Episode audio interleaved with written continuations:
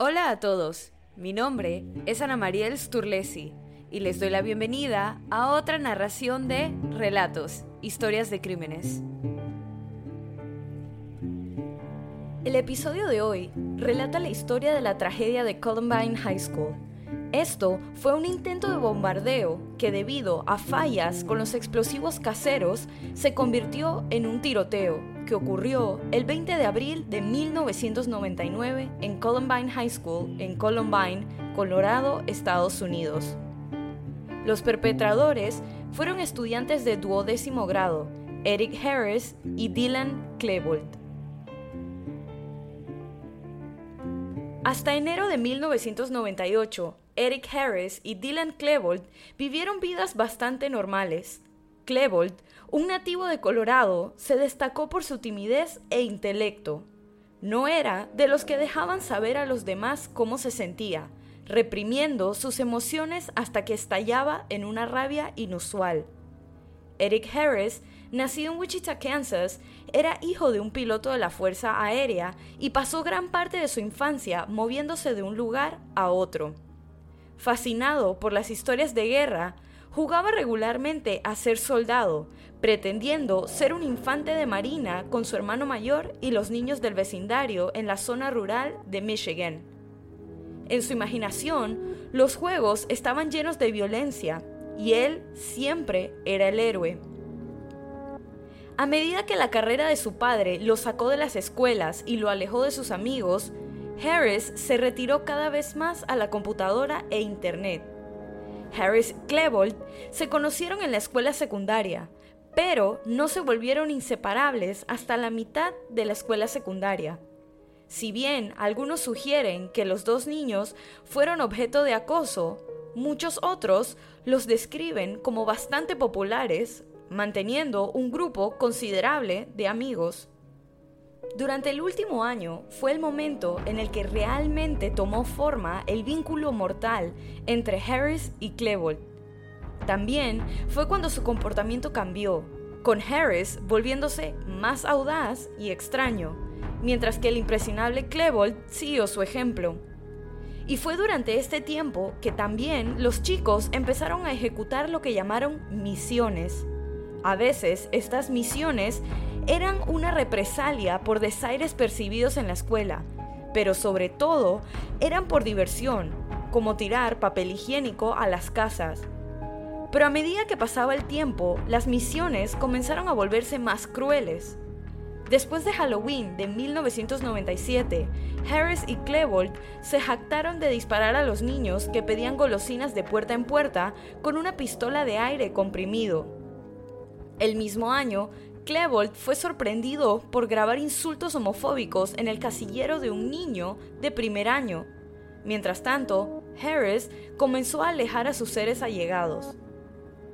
Sin poder conducir todavía, Eric Harris confiaba en Brooks Brown para que lo llevara a la escuela y lo regresara.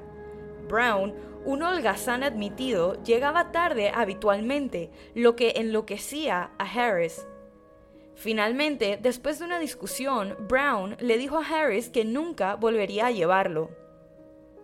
Unos días después, estacionado en una señal de alto junto a la parada de autobús de Harris, Harris rompió el parabrisas de Brown con un bloque de hielo. Furioso, Brown le contó a sus padres y a los de Harris sobre las travesuras, la bebida y otros malos comportamientos de este. En ese momento, la ira que ya se estaba acumulando dentro de Eric Harris encontró un objetivo. En enero, Klebold se acercó a Brown en la escuela y le entregó una hoja de papel con una dirección web escrita. Creo que deberías mirar esto esta noche, dijo, y agregó, y no puedes decirle a Eric que te lo di. Brown nunca estuvo seguro de por qué había hecho eso, pero se sospechaba que era uno de los varios intentos de llamar la atención sobre el comportamiento de Harris o un grito de auxilio por parte de Klebold que no se atrevía a contradecir a su amigo. En el sitio web, Harris detalló todas sus hazañas nocturnas con Klebold, describiendo varios actos de vandalismo, incluida la construcción de bombas de tubería y su deseo de matar gente, específicamente a Brooks Brown. Los padres de Brown llamaron a la policía. El detective con el que hablaron señaló que se habían encontrado bombas de tubo en el área y pensó que las amenazas eran lo suficientemente creíbles como para presentar un informe formal. Unos días después, Harris y Klebold faltaron a la escuela. Los rumores se esparcieron alrededor de Columbine High School de que estaban en serios problemas. Aliviados, los Brown sintieron que se habían ocupado del problema. Sin embargo, lo que no sabían era que Harris y Klebold habían sido arrestados por un delito completamente diferente, que era irrumpir en una camioneta estacionada y robar equipos electrónicos. El padre de Harris, Wayne, logró que ambos niños ingresaran en un programa para corregir juveniles delincuentes. Una vez completado con éxito, ambos chicos fueron considerados rehabilitados y se les dio registros limpios. Si el juez hubiera visto el informe de los Brown o si se hubiera ejecutado la orden de registro resultante, Harris habría sido rechazado y encarcelado por el robo de la camioneta y la policía habría encontrado su, creciente arsenal de bombas de tubería. Sin embargo, por alguna razón, esa información no se compartió y la orden de registro quedó sin firmar. Según todos los informes, Harris fue un participante modelo del programa, aparentemente profundamente arrepentido, se mantuvo recto y nunca se perdió una sesión de asesoramiento. Sin embargo, detrás de esa fachada, la vergüenza de ser atrapados encendió una chispa dentro de Harris y Klebold. Para la primavera de 1998 ya estaban planeando el día del juicio. Los diarios de Harris y Klebold brindaron información sobre su planificación del día del juicio final y su estructura psicológica en ese momento. A principios de 1998, Harris dejó de publicar en línea y comenzó a llevar un cuaderno que tituló El libro de Dios, dedicado principalmente a sus fantasías homicidas y su filosofía nihilista. De hecho, Klebold llevaba su propio diario, Existencias, un libro virtual, desde la primavera anterior. Las diferencias entre los dos eran sorprendentes. Klebold escribe en prosa florida y taciturna y poesía sobre Dios, automedicarse con alcohol, cortarse y sus persistentes pensamientos suicidas. Con mucha más frecuencia que la violencia, habla de amor, tanto de forma abstracta como personal. El diario contiene dos notas para una chica con la que parecía estar obsesionado, ninguna de las cuales se entregó nunca, y muchos, muchos dibujos de corazones. En general, Klebold sintió que había arruinado su vida y que nadie lo entendía. El diario de Harris es más decidido, para él, las personas eran robots, engañados para seguir un falso orden social, que las personas no pensaban por sí mismas y nunca sobrevivirían a una prueba de la perdición. Su solución era un poco parecida a la de los nazis, pero que esta era lo que salvaría al mundo. Era sencillamente la selección natural. El mismo mensaje impreso en su camiseta durante el tiroteo. A menudo la crueldad de Harris no estaba enfocada y no estaba ligada a ningún desaire en particular. Fue compulsivo. Además de odiar a los seres humanos, amar a los nazis y querer matar a la humanidad, en una entrada de noviembre de 1998 describe sus fantasías diciendo, quiero agarrar a un pequeño estudiante de primer año débil y simplemente destrozarlo como un maldito lobo, demostrarles quién es Dios. Durante un año antes del tiroteo en Columbine, Harris se dedicó a fabricar decenas de explosivos. Harris también tomó notas sobre los movimientos de los estudiantes y el número de salidas de la escuela. Mientras tanto, investigó varias lagunas en las leyes de armas antes de que finalmente, el 22 de noviembre de 1998, se uniera a Klebold para convencer a un amigo en común de 18 años para comprar dos escopetas y un rifle, para ellos en una feria de armas. Más tarde, Klebold le compró una pistola semiautomática a otro amigo que estaba detrás de la pizzería en la que ambos chicos trabajaban. Aunque Harris afirmó después de su primera compra de armas que habían cruzado el punto sin retorno, no había contado con algunas complicaciones. Justo antes de Año Nuevo, la armería local llamó a su casa diciendo que habían llegado los cargadores de alta capacidad que había pedido para su rifle. El problema fue que su padre cogió el teléfono y Harris tuvo que mentir diciendo que era un número incorrecto. Sin embargo, el obstáculo más persistente fue el estado mental de Klebold. Muchas veces antes del ataque, Klebold escribió sobre planes para suicidarse, incluido el robo de una de las bombas de tubo de Harris y atándosela al cuello. Varias otras entradas del diario están firmadas como adiós, como si esperara que fueran las últimas. La pareja trabajó su último turno en Blackjack Pizza el viernes 16 de abril, Harris consiguió anticipos para que ambos compraran suministros de última hora. Klebold asistió al baile de graduación con un grupo de 12 amigos el sábado, mientras que Harris tuvo una primera y última cita con una chica que había conocido recientemente. Ese lunes, la fecha original del ataque, Harris pospuso el plan para poder comprarle más balas a un amigo. Al parecer, había olvidado que acaba de cumplir 18 años y ya no necesitaba un intermediario.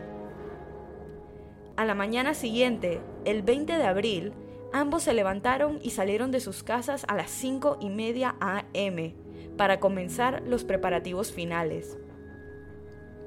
Esa mañana, Brooks Brown notó algo extraño. Su amigo intermitente, que era Harris, se había perdido las clases de la mañana algo extraño para un estudiante sobresaliente como Harris. Justo antes de la hora del almuerzo, Brown caminó hacia el área designada para fumadores cerca del estacionamiento de la escuela. En el camino allí, se encontró con Harris, que llevaba puesto una gabardina y sacando una bolsa de lona voluminosa de su automóvil estacionado lejos de su lugar designado. Cuando Brown comenzó a confrontarlo, Harris lo interrumpió y le dijo, ya no importa, Brooks. Me caes bien ahora. Sal de aquí. Vete a casa. Brown estaba confundido, pero eso no era nada nuevo en su relación con Harris. Brown luego negó con la cabeza y se alejó del campus, sopesando si omitir el próximo periodo. Cuando estaba a una cuadra de distancia, comenzaron los ruidos. Al principio pensó que eran fuegos artificiales, Quizás Harris estaba haciendo una broma de último año. Pero luego los sonidos se volvieron más rápidos. Tiroteo, inequívoco. Brown echó a correr golpeando puertas hasta que encontró un teléfono. En una hora, Harris de 18 años y Klebold de 17 estaban muertos. En ese tiempo habían asesinado a dos estudiantes y un maestro, en lo que entonces era el tiroteo escolar más mortífero en la historia de Estados Unidos. Según sus diarios y cintas de video, los investigadores creen que la pareja tenía la intención de detonar sus bombas de propano en la cafetería a la hora más concurrida del almuerzo, matando a cientos de estudiantes. Después de esto, dispararían a las supervivientes, Eventualmente, las bombas colocadas en sus autos en el estacionamiento también detonarían, matando a más estudiantes y posiblemente a los oficiales de policía, paramédicos, bomberos y reporteros que habrían ido a la escuela. Los perpetradores dispararon un total de 188 rondas de municiones durante la masacre. Harris disparó casi el doble que Klebold este disparó su rifle de carabina un total de 96 veces y disparó su escopeta 25 veces.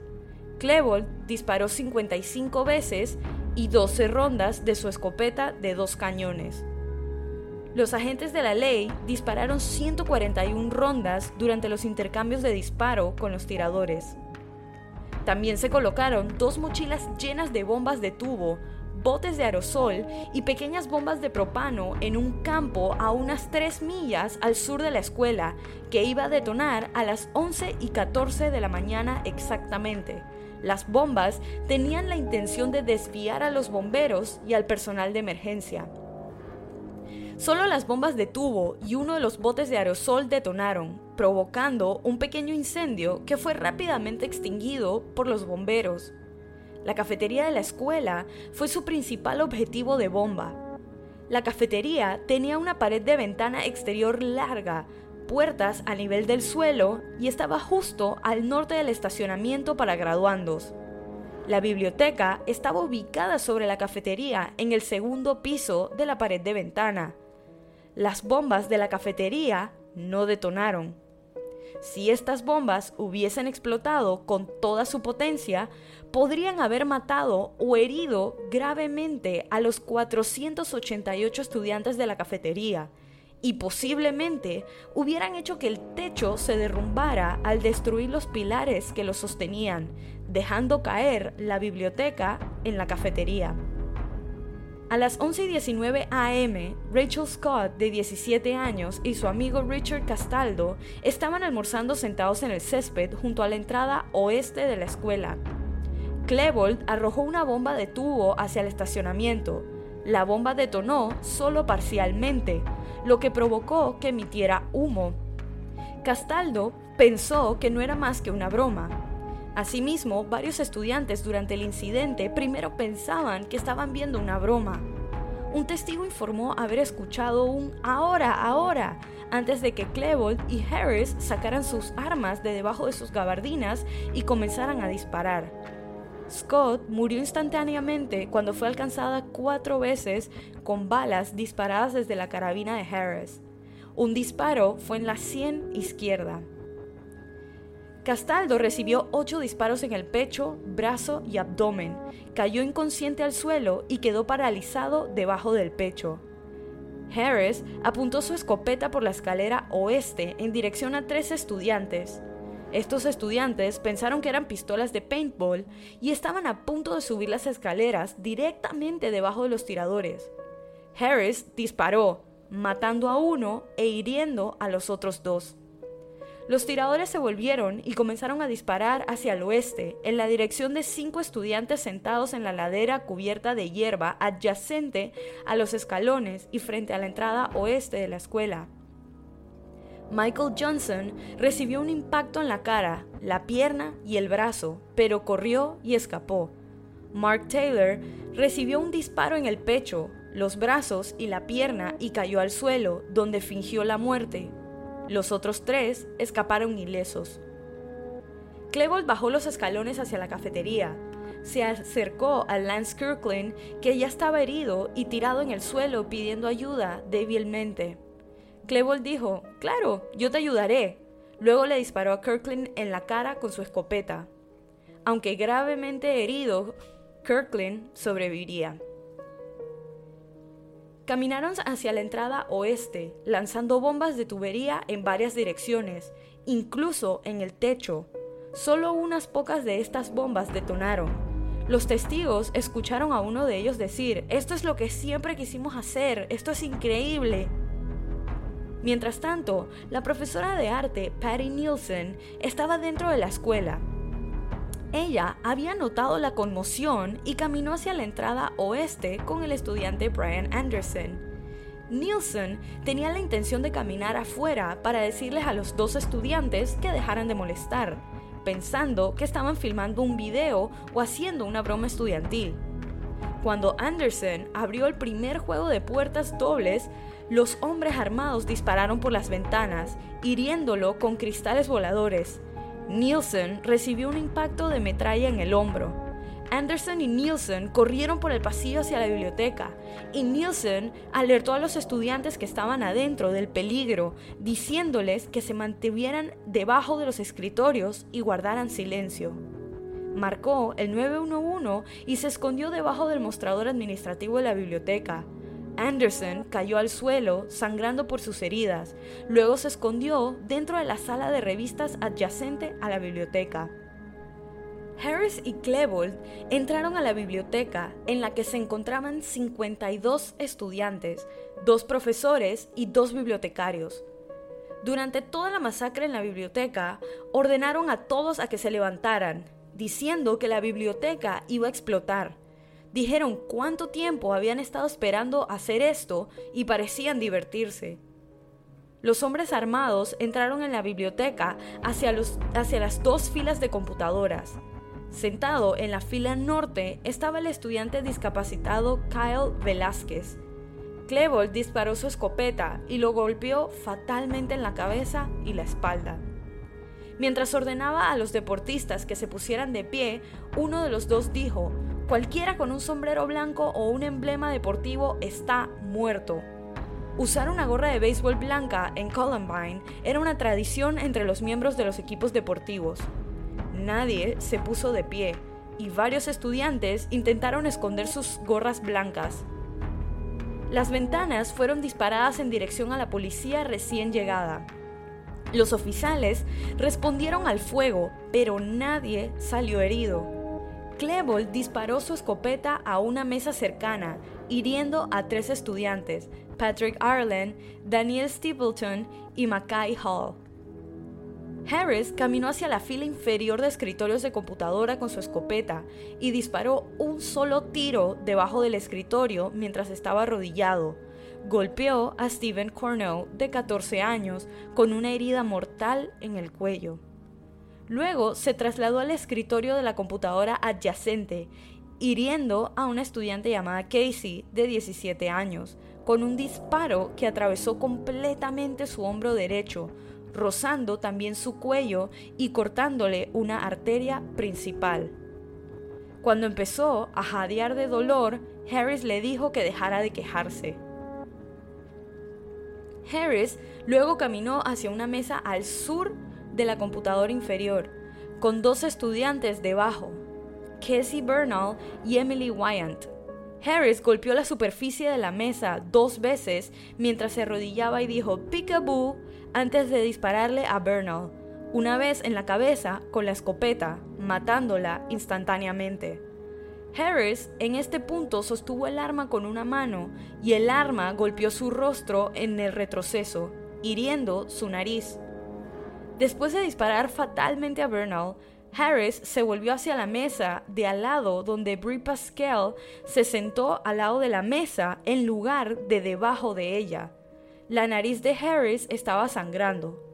Testigos informaron más tarde que tenía sangre alrededor de la boca también. Harris le preguntó a Pascal si quería morir y ella respondió con una súplica por su vida. Harris se rió y respondió, todos van a morir. Cuando Klebold dijo, dispárale, Harris respondió, no, vamos a volar la escuela de todos modos.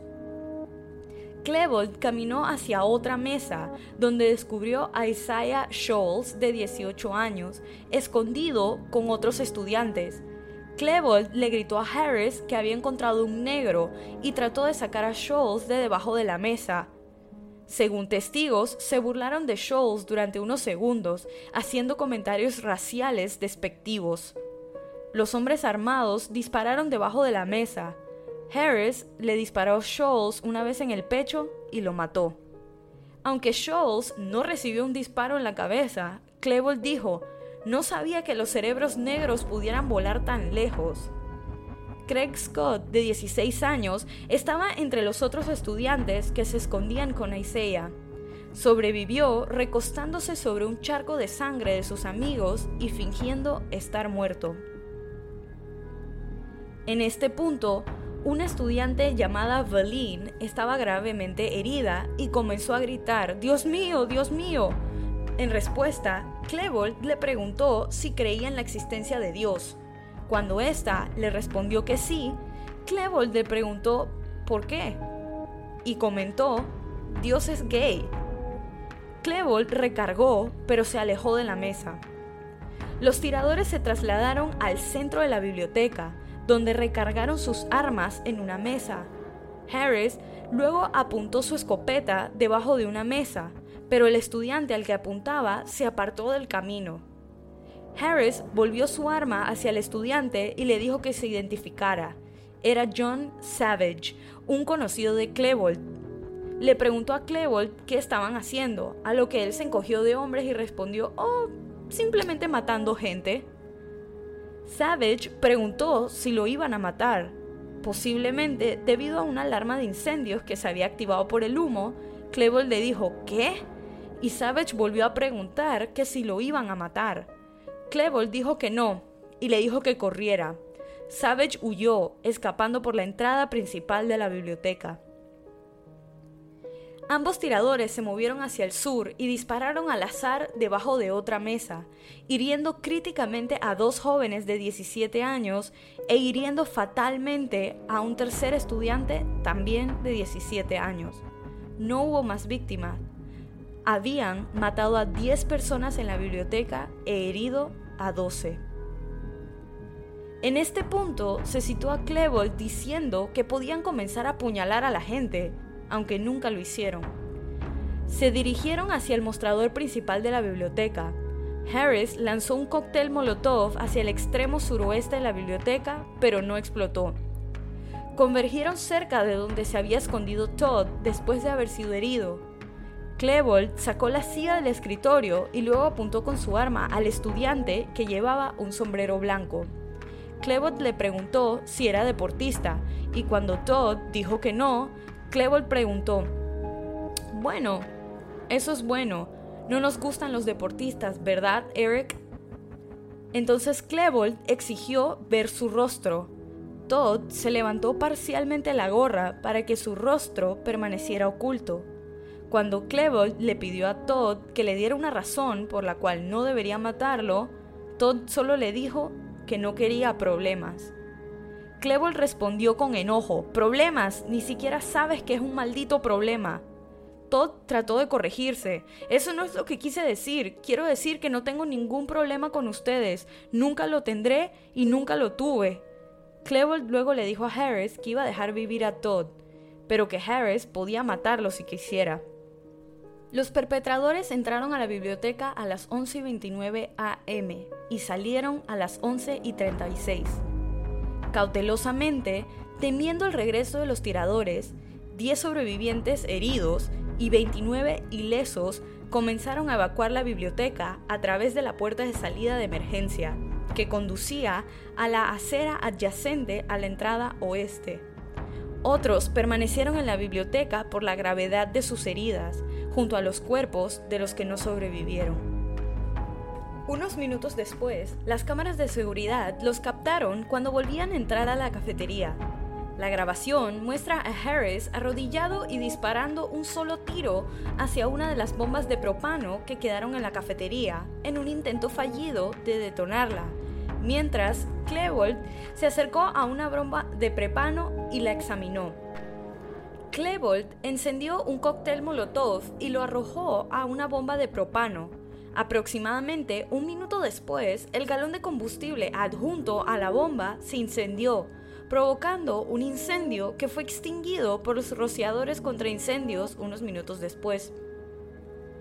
Salieron de la cafetería para disparar varios tiros a paredes y techos mientras estudiantes y profesores se escondían en las habitaciones regresaron a la biblioteca mientras un estudiante inconsciente yacía en el suelo y otro herido esperaba que lo rescataran, pero no los lastimaron más. Hubo un breve intercambio de disparos con la policía a través de las ventanas, en el que nadie resultó herido. Poco después de las 12 del mediodía, ambos adolescentes se suicidaron dentro de la biblioteca. Harris se sentó de espaldas a una estantería y disparó su escopeta a través de su paladar. Klebold se arrodilló y se pegó un tiro en la sien izquierda. Dos fotos post-mortem de los tiradores mostraron que el arma de Klebold estaba debajo de su cuerpo y no se veía en la foto, lo que llevó a especular que Harris le disparó a Klebold antes de suicidarse sin embargo, parte de la sangre de Klebold estaba en las piernas de Harris. Además, justo antes de suicidarse, Klebold encendió un cóctel Molotov en una mesa cercana, debajo de la cual yacía inconsciente un estudiante, lo que provocó que la mesa se incendiara momentáneamente. Debajo del material chamuscado de la mesa había una parte del cerebro de Harris, lo que sugiere que Harris se había disparado a sí mismo en este punto.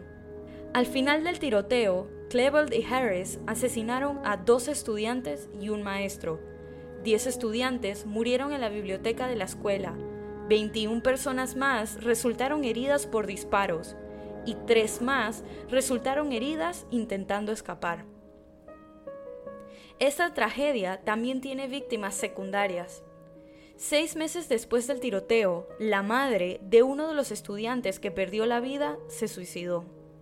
Varios profesores y estudiantes padecían de trastorno de estrés postraumático y lo siguen padeciendo hasta el día de hoy.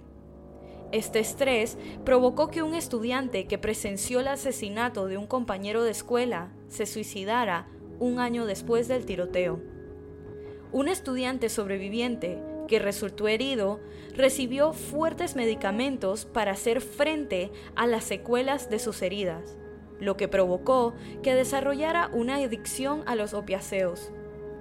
Pudo superar su adicción durante unos años, pero murió de una sobredosis accidental en 2019. El FBI concluyó que los asesinos eran víctimas de enfermedades mentales, que Harris era un psicópata clínico y que Klebold era depresivo. Harris se había quejado de depresión, ira y pensamientos suicidas por lo que le recetaron antidepresivos. Algunos afirman que los medicamentos psiquiátricos recetados a Harris pueden haber exacerbado su agresividad. En los días posteriores al evento, abundaron las especulaciones de los medios sobre el motivo de los asesinos. Se difundieron informes de los medios que sugerían varios motivos, aunque todas las teorías carecían en gran medida de fundamento y resultaron ser mitos.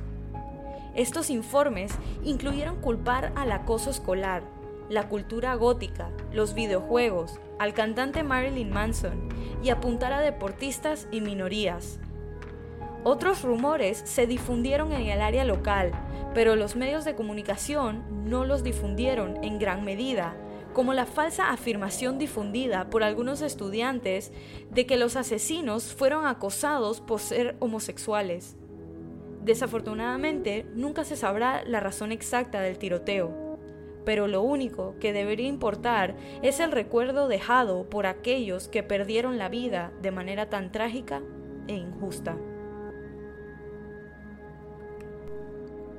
Y así culmina este episodio de Relatos, historias de crímenes. Recuerden pasar por la cuenta de Instagram y dejar su opinión de este caso. La cuenta es Relatos en Podcast y la pueden encontrar en la descripción de este episodio. Si te gustó este relato, suscríbete o síguenos en la plataforma de tu preferencia que utilices para escuchar los episodios. Y no dudes en dejar una calificación y comentarios. Mi nombre es Ana Mariel Sturlesi y muchas gracias por acompañarme en esta narración nuevamente y bienvenido si es tu primera. Nos vemos la otra semana para otra narración de Relatos, historias de crímenes.